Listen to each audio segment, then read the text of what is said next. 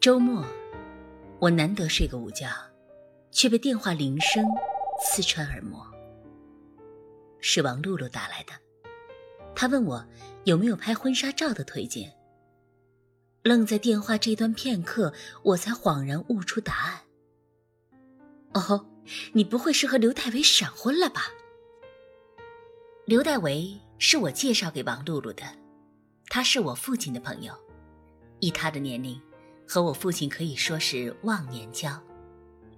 刘代为四十七岁，比王露露大十六岁，离过婚，有一个儿子判给了前妻，但经济条件十分优渥，年轻的时候也是高大俊秀的，人到中年也颇有几分惹眼的风度。我介绍给王露露，也是为了应付他的托付，因为他。几次三番地说，他相信我的眼光。这通电话，浓郁的八卦气息迅速驱走了一切倦懒。我几乎是惊喜交加地问他：“怎么，你爸妈同意了呀？他们没嫌他岁数大，又是离过婚的呀？”我妈觉得可以的呀。你不知道他有多虔诚，他每天都开车到学校门口等我下课。已经给我买了两只香奈儿包包呢，他说是最新款，我哪里懂这些呀？哎，还有金玲用的那个牌子的化妆品，买了好几套送给我，我哪用过这么多东西在脸上？你知道的，我崇尚的是自然美。哎呀，我的脸呐，都有点吃不消了。这个月我回东北，他恨不得买一火车皮的礼物给我带回去。我爸看到一箱茅台就说：“啊，这辈子也没见过这么多茅台啊！”电话那头，王露露的声音像一只虎皮鹦鹉，雄性的虎皮鹦鹉，求偶时不停地扑落着翅膀，得意地舞动着。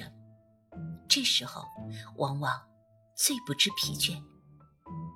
我只能打断他，以便将对话继续下去。我说：“那么，他这样对你也算很用心了啊。”王露露说：“是啊，他认识会计师事务所的很多人，他打算我毕业之后呢，把一切的资源和机会都给我用。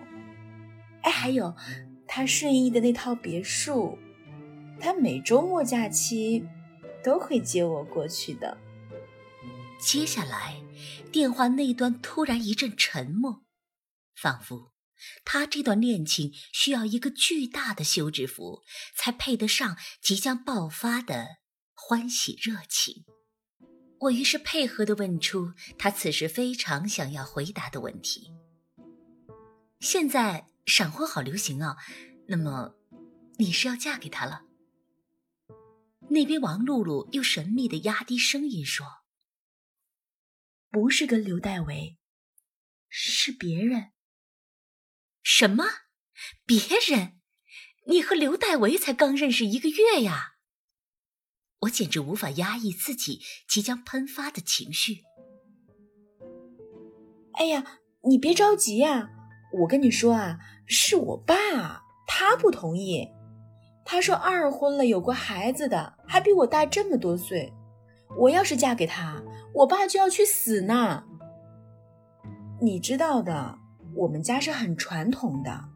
我爸妈结婚早，戴维才比他们小七八岁，这以后怎么叫啊？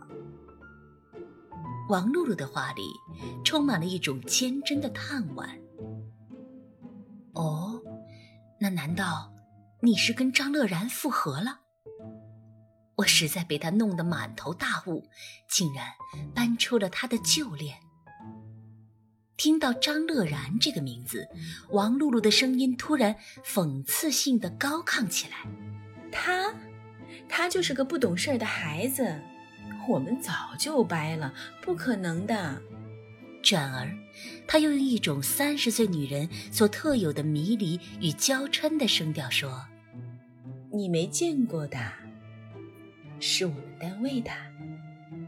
你才刚刚入职不到半个月啊，这就找到人嫁了？我没听错吧？我不知为何，几乎有些气急败坏起来。王露露却没有察觉到我过激的反应，她只沉浸在她自己那充满激情的发布中。没有错，他就是我们单位的，和我同龄。总之，你来参加婚礼吧，啊，亲爱的，我们的爱情超级浪漫的，而且你要小心哦，他很帅的，你们不要嫉妒哦。不知道是王露露这近乎奇迹的结婚方式，还是她高亢的嗓音加剧着北京夏日里的入热。总之，挂断电话后，我一头湿汗，像在桑拿天的烈日里刚蒸完一场桑拿。我推开窗户，希望能有风吹进来，然而吹进来的是一股呛人的热浪。我住的房间是一处纯北向的塔楼公寓，局促的单人房，加上常年得不到阳光的直射，即使到了夏天，被子洗完也依然晾不干。叠起来时，永远都是潮乎乎的，散发出一股打开酸菜缸时会涌出的味道。我喷了很多香水在上面，味道却更加奇怪。但我还是庆幸，王露露终于可以闯出这北京城难耐的逼仄。王露露虽然是我的同班同学，但是她的考研之路颇为波折。她从长春到北京，先后考了四年，放弃了无数工作的邀约。因其貌美，其中也不乏电视台主持人的机会。又因为她八岁才上的小学，所以她比班里的大部分同学都要大上四五岁。但是她长得实在是很美，那张被造物主精雕细琢的小脸，偏又配上了娇媚的一双眼睛，活脱脱是蒲松龄笔下俏丽的女狐。加上身材又高挑，两条小麦色的长腿媲美模特。性格也格外开朗热情，所以学校里的追求者一众。这些追逐者大多也都比她年龄小，然而他们并不觉得露露是姐姐，他们一度折服于她的魅力，不知人世间何事。当然，露露也不允许我们任何人叫她姐姐。久而久之，我们都忘记了她的年龄。总之，那些年。旁人的青春还历尽青涩，王露露倒早已忘我的，绽放于自己熟透的青春之中。在众多的追求者中，比他高一年级的男生张乐然是出类拔萃的。乐然虽是学长，年龄却比他小了五岁，然而张乐然的一张国字脸颇显成熟稳重，身高又将近一米九零。两个人在一起十分登对，丝毫看不出年龄的差距。所有人都顺理成章地以为王露露会和张乐然毕业后就结婚，但王露露在研究生二年级的时候，随导师去了美国做访问学者，在异国陌生又充满刺激的环境里，她不可救药地跌进了另一段恋情，她爱上了她的导师。因为露露还保留着异常的纯情，她竟毫不掩饰地将新恋情写信告诉给了张乐然。他以为乐然会和他一样充满喜悦地祝福他，但没想到，乐然爱他爱的比他想象的要刻骨得多。一气之下，乐然将一封举报王露露导师的信投进了校长的信箱。王露露轰烈的异国恋情彻底冰冻了。幸好那时的互联网没有现在这样昌盛，所以他的导师虽在小范围内受到了些非议，但也不至于影响到学术上的辉煌。然而，导师的妻子终究是意难平，他也把一封封信写起来。这样一来，王露露去各大会计师事务所的道路都被堵死了。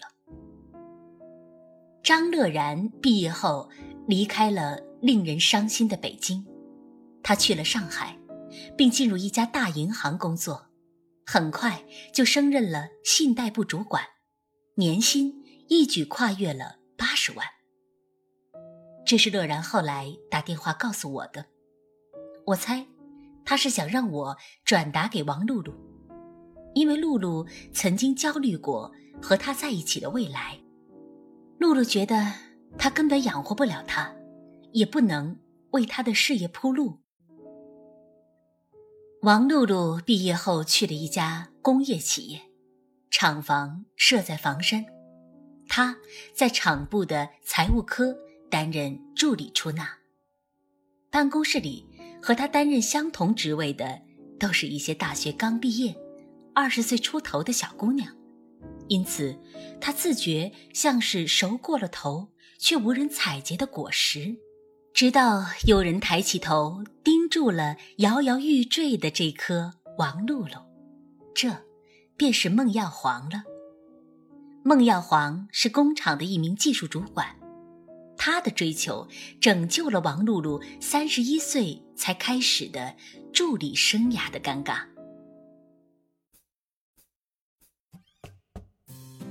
婚礼是在房山一家饭店举办的，我和两位同学搭班里一位同学的车一同前往，从西直门出发，一路颠簸了两个半小时，北京。真是大的令人心慌。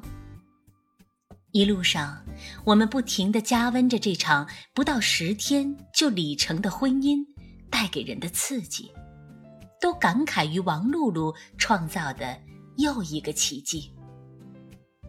哎，听说她老公长得很帅的，王露露那么漂亮，找个好看的也是应该啊。一位女同学说。不仅帅气，还得有能力吧，要不然我们的校花怎么能嫁给他？一位男同学补充道。一路上，大家不知有多少话，有多少笑声，等到将彼此都折磨得精疲力竭，才终于到达了婚礼现场。这是一家颇具古典气息的饭店。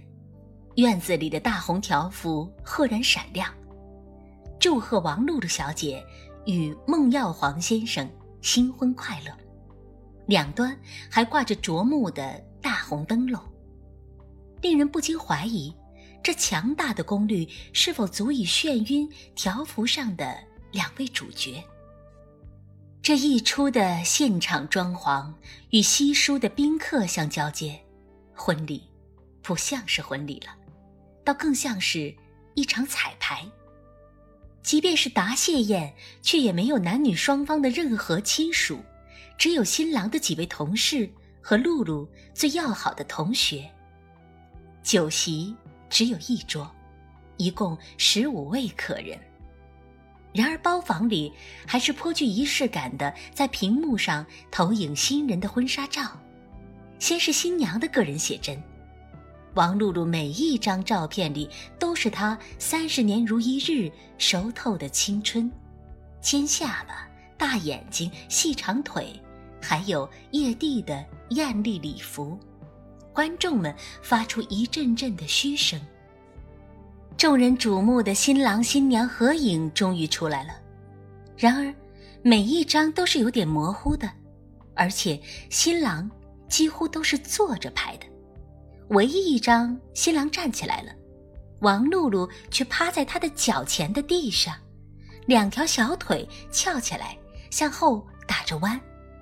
新郎低着头看他的脸，满是欣喜和疼爱，就像发现了一个可爱的在地上打滚的娃娃。人群里的声音相互厮磨起来了。这照片拍的什么呀？都是糊的呀！她老公不是帅哥吗？怎么这么犹抱琵琶半遮面呢？终于，司仪有请新人入场了。只见王露露手挽着一个男人走出来。若不是那男人一身红色西装，倒容易被误认为此时进行的是父亲将女儿交给新郎的这一环节。王露露脸上绽开了十足的幸福，不等观众们开始议论，她将司仪的话筒抢了过去，对着大家大声宣布。亲爱的朋友们、同学们，我终于找到了真爱。然而，他身边的男人并没有很好的配合这位新娘的动情。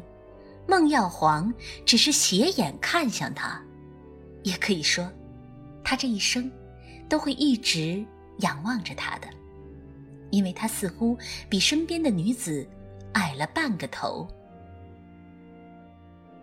也许是因为他整个人离地面毕竟比较近，他的五官是有点拥挤的。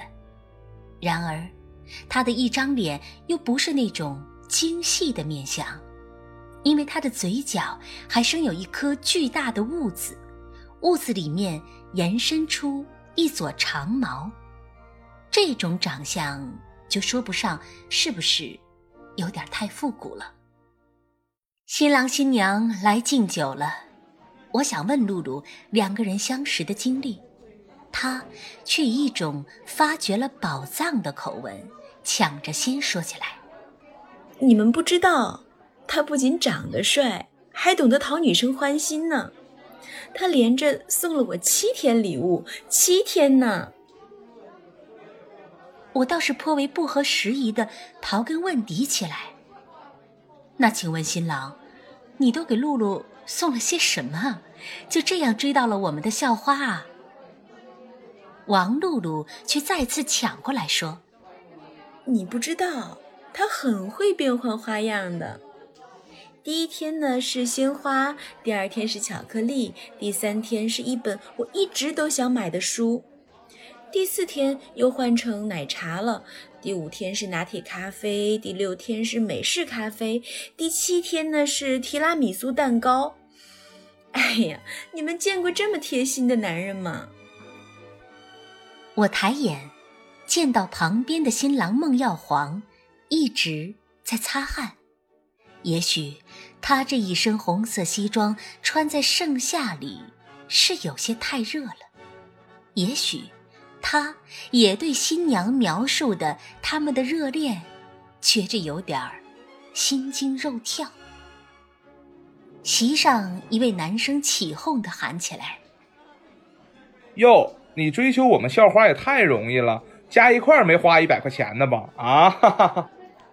王露露颇为不屑，又转而不乏骄傲地说：“你懂什么？”不是钱的问题，是这份心。而且你们不知道，他工作做得好，是副科长，还有北京户口呢。再说了，就连金玲都结婚了，我就应该找到更好的呀。王露露笑起来，那浑圆而大的眼睛成了一条缝，眼角挤出几尾纹路来。微表情里说：“这样的笑，是最为真挚的了。”金玲是王露露本科班里的同学，她们都长得很美，因此上学时难免被班里的同学视为对手。金玲家里穷，只身闯荡到北京，投身于蓬勃的地产行业，事业和感情虽都经历了几番沉浮。但终于在北京买了房子，又在春节三十岁生日时宣布了结婚，这很有效的激发了王露露走向婚姻的斗志。对于王露露和孟耀煌这桩不到十天就理成的婚姻，我一直找不到合适的言语来相配，但我也的确于啧舌中。生出了敬佩。王露露的婚后生活过得颇为红火，生了对双胞胎儿子。后来，她换到一家红酒公司做销售员，虽然上下班要花四个小时在地铁上，但算是实现了曾经的商业精英梦。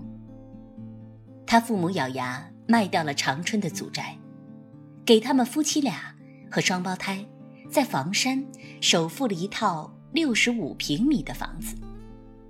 露露兴奋地对我说：“她终于实现了北京有房的生活，更何况又是房山良乡小学的学区房。”我说：“郊区县的小学并没有他在长春的重点学校好呀。”他说：“我还是落伍了。北京任何一所学校都会比地方上的学校见识广，这叫事业。”露露的公婆从江西九江赶来照顾孙子，两个孩子长到一岁时，一对老人人手不够，于是露露的父母也进京帮忙带孩子。在北京住着住着，双方的老人就都回不去了。耀煌的父母不想再重温农村生活，露露的爸妈也无力在长春再购置房产。就这样，一家八口虽然结构复杂，倒也风平浪静。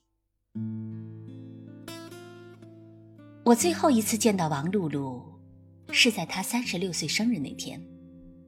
盛装打扮下，她仍然有一点见老了。她那比巴掌还小的小脸，再缩了水，就有些显露寡相。缺乏化妆品遮盖的嘴角，法令纹放肆生长着。但也许是因为我见证过她盛年时太耀眼的青春，所以感觉她的老去只是对其他女人的一丝慷慨。她胸前戴着手掌大小的黄色雏菊项坠，仿佛挂着一瓶马克雅克布牌的雏菊香水。提着他声称的新款香奈儿手袋，似乎已脱胎为京城名媛。聚会之前的一个星期，他刚和我要来东直门那个卖高仿名牌老板的名片，之后老板竟颇为认真地给我打电话做了回访。老板说，王露露因为看中了一只钱夹，和一位老客户郝大姐大打出手。王露露坚称，是她一眼就挑中了地上堆着的第三排的那只 LV 钱夹，郝大姐却说，她一进门就先跟老板说好了要买那只钱夹。但我，还是选择相信露露。多年以后，我回到了故乡大连，我常在暗夜里坐在涌起狂涛的沙滩边。也会时常想起王露露。我慢慢意识到，露露是我们这个时代真正的结婚大师，也是生活大师。她就像眼前的潮水一般，不知从哪一个岔路涌来，却翻滚着一座欲望之都应有的家。